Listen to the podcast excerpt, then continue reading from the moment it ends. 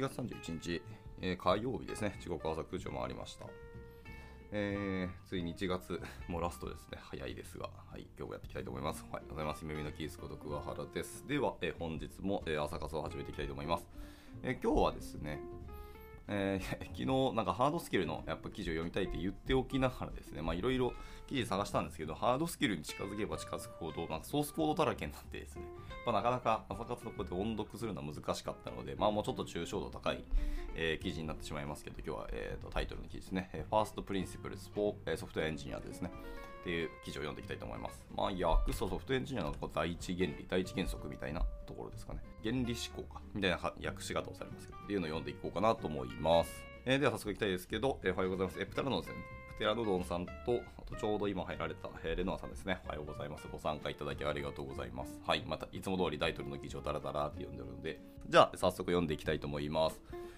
第一原理思考っていうのは、問題を革新的な要素に分解し、まあ、そこから、体系的に解決策を構築することができるため、複雑な問題の解決に、有効でありますとでこれは先入観や、過去の経験を基づく思い込みで、問題を解決しようとするよりも、より効果的なアプローチと言えますコンピューターサイエンス、エンジニアリング、物理学などで使われていますが、まあ、どのような業界でも第一原理思考から得られる教訓というのはありますと。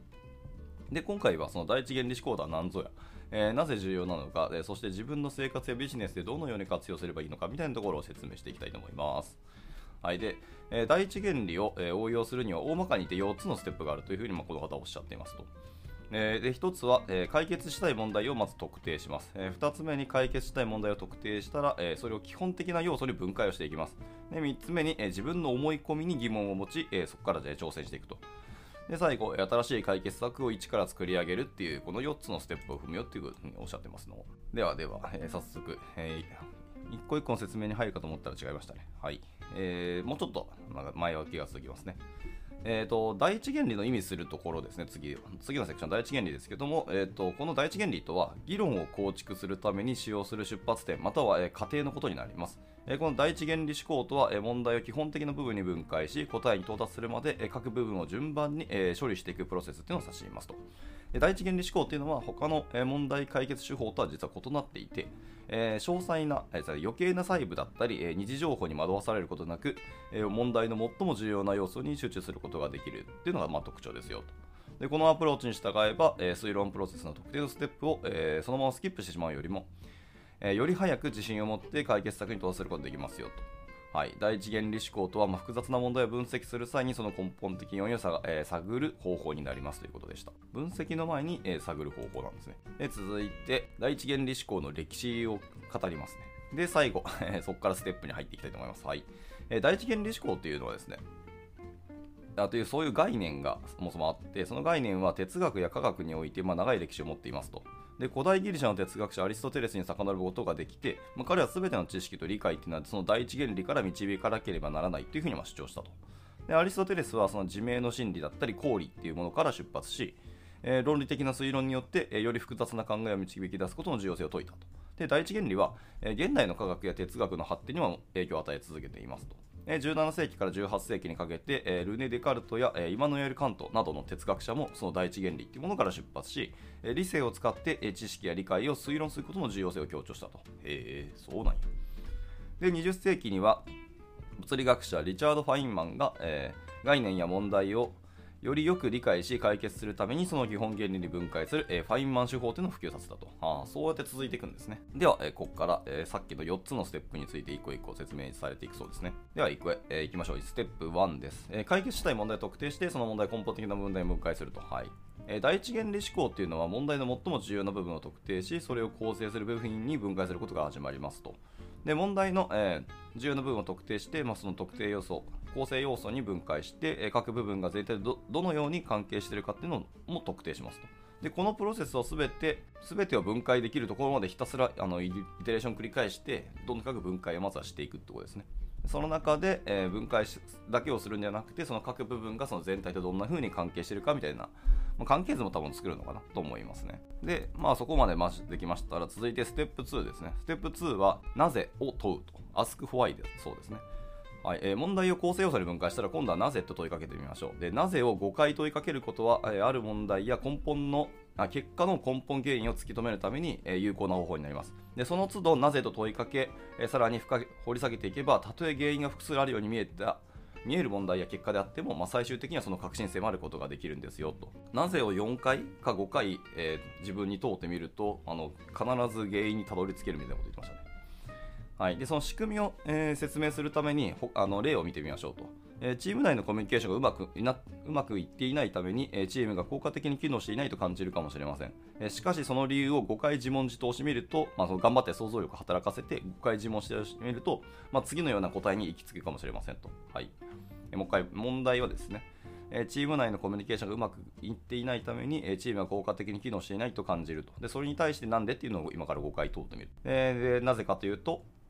コミュニケーションがうまくいってないのは、部門間で共有すべき情報について、明確な期待値が、設定されていないからだと。なぜか、部門間で情報を共有するための厳格なプロセスを会社が確立しないからだと。で、なぜかというと、従業員が各部門のチーム内で自由に情報を共有することがいかに重要であるか、リーダーが知らない可能性があるかなどなど、まあ、こんな感じで5回ずっとひたすらなぜなぜを繰り返していくってことですね。で、その5回やった後の答えっていうのが、そのある意味、ある種の本質的な回答になるんじゃないのっていうあのプロセスですね。はい。で、続いてステップ3です。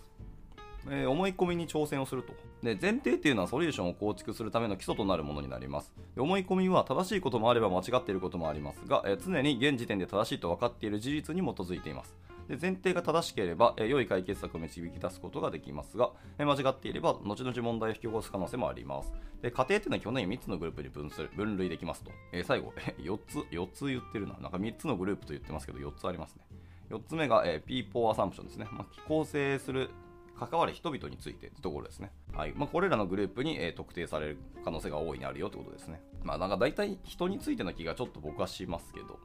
まあ、要は問題そのものか、えー、ソリューションか、えー、人についてかっていうこの3つかな、要はやるってことだと思いますね。まあ、それ加えて、まあ、市場の話が多分関わってくるんだと思います。で、そこまでステップ3までいったら最後ステップ4ですね。ステップ4は、えー、目的、え、目標にフォーカスをして新しいソリューションを、まあ、一から作り上げるというところです。え次のステップはゴールに焦点を当てることです。え第1ステップでは、え問題を特定し、第2ステップでその問題を解決するために何をすべきかについて情報を集めました。でそして今その問題を解決するという最終的な結果に焦点を合わせる必要があります。で具体的には次のようなことですと。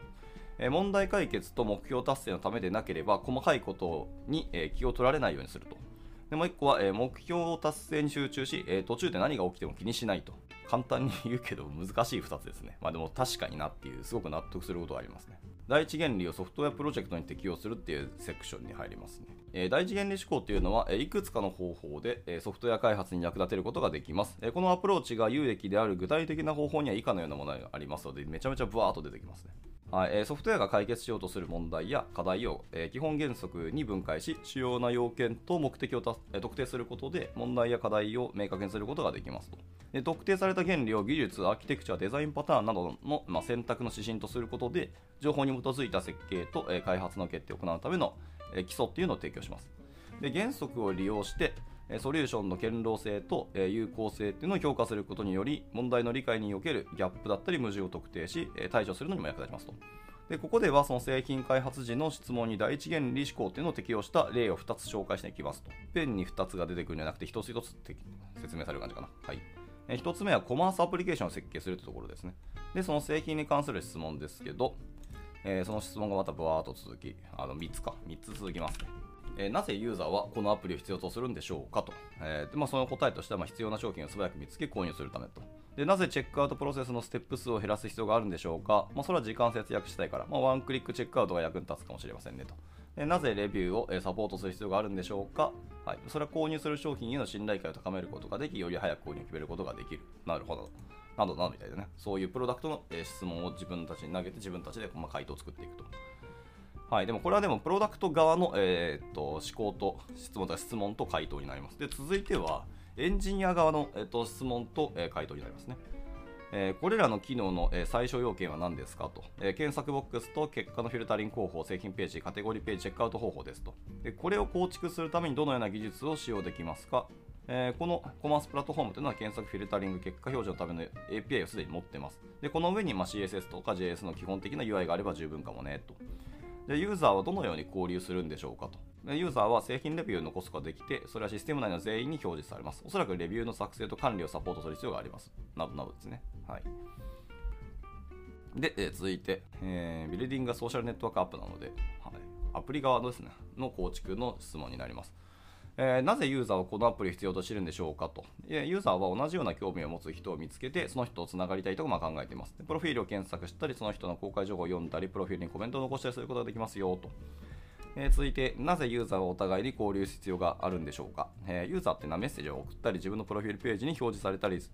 表示されるコメントを残したりしたいものなんですよと。で、えー、と続いて、データモデルはじゃあどんなものですかと。えーと、ユーザーはプロフィールを持ち、プロフィールに写真を追加することができます。最後、ユーザーをどのように表現するんですかと。ユーザーは名前、メールアドレス、まあ、メッセージにしようかなだったり、え、年齢や性別などの基本情報を持っているはずですね、みたいな